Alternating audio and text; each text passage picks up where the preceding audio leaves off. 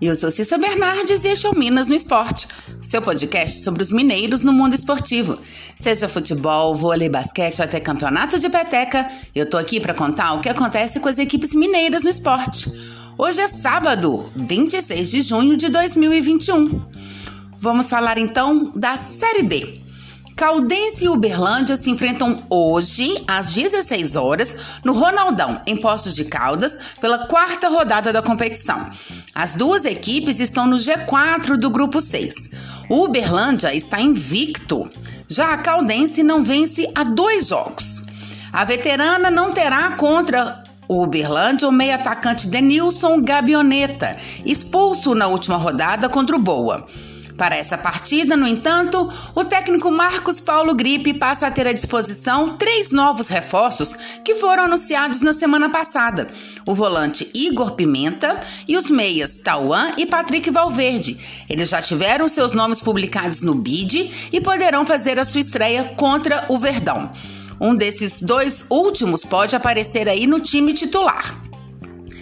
A provável caldense para hoje à tarde tem João Paulo, Rafael Peixoto, Rodolfo, João Pedro e Caio Ribeiro, Franklin, Stalon, Guilherme Borges e Patrick Valverde ou Tauan. À frente, Gabriel Santos e Marioto.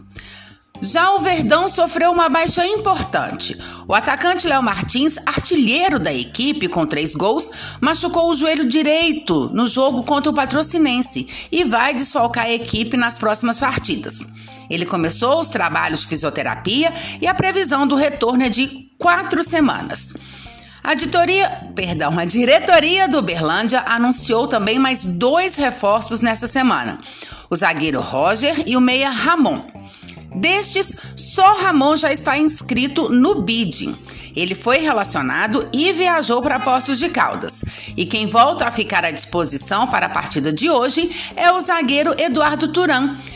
A suspensão, ele cumpriu suspensão na última partida e já pode entrar em campo neste sábado. Então, o provável Uberlândia para a partida tem Rafael Robalo, Kellyton, Maílson, Bruno Maia ou Eduardo Turan e Matheus Mendes, Luanderson, Nailson e Daniel Costa, Vandinho, Felipe Pará e Daniel Ribeiro. Hoje, também às 16 horas, tem Patrocinense Boa Esporte em Patos de Minas, no estádio Pedro Alves do Nascimento. O Patrocinense está na sétima colocação, é o vice-lanterna do grupo A6 com dois pontos em dois jogos. O Boa, por outro lado, é o terceiro colocado da chave com quatro pontos em três partidas. O Patrocinense vem de dois empates na Série D. Empatou na estreia contra o Rio Branco de Venda Nova e na última rodada ficou também na igualdade com o Uberlândia. O goleiro Edson e o zagueiro Felipe Gregory não participaram do treinamento de ontem e são dúvidas para a partida de logo mais. Depois do jogo contra o Boa, a equipe vai viajar para o Mato Grosso do Sul para encarar o Águia Negra, um jogo adiado da segunda rodada, que será na próxima quarta-feira na cidade de Rio Brilhante. O provável patrocinense para o jogo de hoje tem Edson ou Carlinhos, Vinícius Pedalada, Felipe Codognato, Felipe Gregory ou Zé Leandro e Samuel Tostas, Caio Soares, Tomás e Gustavo Cresce, Matheus Santos, Marcudinho e Jimba. O Boa terá pelo menos dois desfalques certos para a partida contra o Patrocinense. O volante Zé Augusto, suspenso pelo terceiro cartão amarelo, e o lateral esquerdo Iago Sampaio, que foi expulso na última partida. O volante Arauá, que estreou na última rodada, e o meia Alisson Santos devem ser os substitutos. O centroavante Lucas Coelho, que estreou com gol contra a Caldense, deve ser mantido no comando do ataque, mas tem a sombra aí de Neto Costa, um reforço anunciado na última semana que jogou por alguns minutos no último jogo. A expectativa fica por conta da possível estreia do meia Anthony, de 23 anos. Ele ficou no banco na partida contra a Caldense.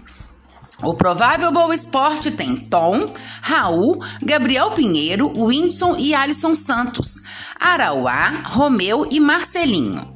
À frente, Fabinho, William Mococa e Lucas Coelho.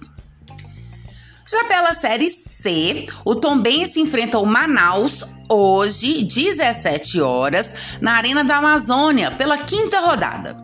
Após conseguir finalmente a sua primeira vitória no campeonato, o Tombense quer manter então esse embalo na Série C.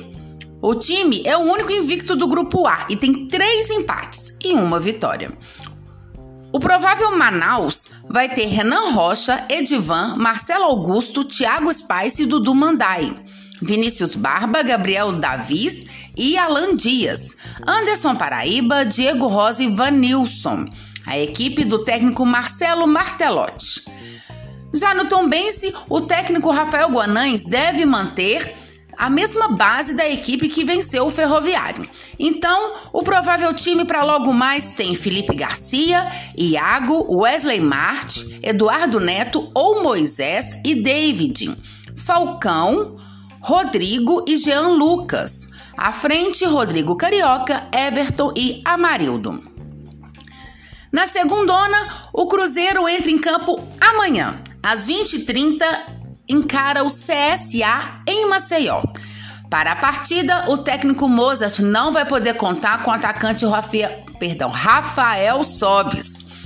Ele e o meia Giovanni ficaram em Belo Horizonte por causa de desgaste muscular causado aí pela sequência de jogos. Recém-contratado, o lateral direito Norberto também está fora da lista, apesar de ter sido relacionado para o jogo contra o Vasco. A equipe também está desfalcada do zagueiro Paulo. Ele foi expulso na última partida, quinta-feira, contra o Cruz Maltino. No entanto, o jovem Everton, que cumpriu suspensão na última partida, volta à lista dos relacionáveis. O Cruzeiro é o 11 colocado da Série B, com 7 pontos em 6 jogos. Se vencer o CSA, a equipe celeste pode alcançar até mesmo uma vaga no G4. O Coritiba, primeiro clube na zona de acesso à Série A, tem 10 pontos. Na Série A, pela sétima rodada, o América joga amanhã, às 20h30, contra o Internacional no Independência, em Belo Horizonte. Sem vencer ainda na competição, o time vem sofrendo bastante pressão para um resultado melhor e na manhã de hoje, torcidas organizadas foram ao CT Lana Drummond mostrar a sua insatisfação e cobrar aí uma reação imediata no Brasileirão. O Coelho é o vice-lanterna da competição. Seis jogos disputados, foram apenas dois gols marcados, sete sofridos. Um aproveitamento de 11%. E a luta contra o rebaixamento é evidente. Pior do que o América, só o Grêmio. O time gaúcho está na lanterna com apenas um ponto. Porém, o tricolor fez somente quatro jogos até então. Para a partida de amanhã, além dos desfalques que estão no departamento médico, como Marlon, João Paulo e Ademir, o Coelho também não vai poder contar com Ramon por causa de força contratual. O volante pertence ao Internacional e está emprestado ao Coelho e por isso não vai poder entrar em campo. No treino desta manhã, a novidade foi o retorno do goleiro Matheus Cavicchioli. Ele estava afastado, isolado por conta da Covid-19. O provável coelho de amanhã tem Jori, Eduardo, Anderson e Lucas Cal, ou Eduardo Bauerman, e Alan Ruschel pela esquerda. Zé Ricardo, Juninho Valoura, Juninho, Giovanni preenchem o meio-campo e à frente Ribamar e Rodolfo. O Atlético também entra em campo amanhã às 20h30. O Alvinegro vai ao litoral paulista enfrentar o Santos, na Vila Belmiro. O zagueiro Igor Rabelo, totalmente recuperado da Covid-19, foi relacionado para a partida de amanhã. O retorno do titular ao time significa então que o Hever finalmente vai poder ser poupado, pois nas últimas semanas o Atlético ficou sem três zagueiros. Igor Rabelo e Mikael por causa da Covid-19 e Júnior Alonso, que está servindo a seleção paraguaia. Desta forma, Hever teve uma sequência de seis jogos seguidos como titular. Os desfalques do Atlético contra o Santos são, pela Covid-19, Mikael, Natan, Nacho, Dylan Borreiro, Marrone e Sacha. Por lesões, Rafael e Dodô. Servindo as suas seleções, Alonso, Franco, Vargas, Savarino e Savinho. e também o técnico Cuca, que está suspenso. Ele foi expulso pelo Voaden na partida de quinta-feira. Assim, quem fica à beira do gramado é Cuquinha, com um provável atlético de Everson, Guga, Gabriel, Igor Rabelo e Arana, Alan, Zaracho, Tietê e Johan. À frente, Keno e Hulk. No futebol feminino, amanhã começa a fase mata-mata para as espartanas e as vingadoras, com o primeiro jogo das oitavas de final do Brasileiro A2. A equipe do América recebe o Vasco às 10 da manhã no Sesc Venda Nova. Já as Vingadoras jogam um pouquinho mais tarde, às 16 horas, contra o Iranduba, em Manaus. E tem integrante nova nas Vingadoras.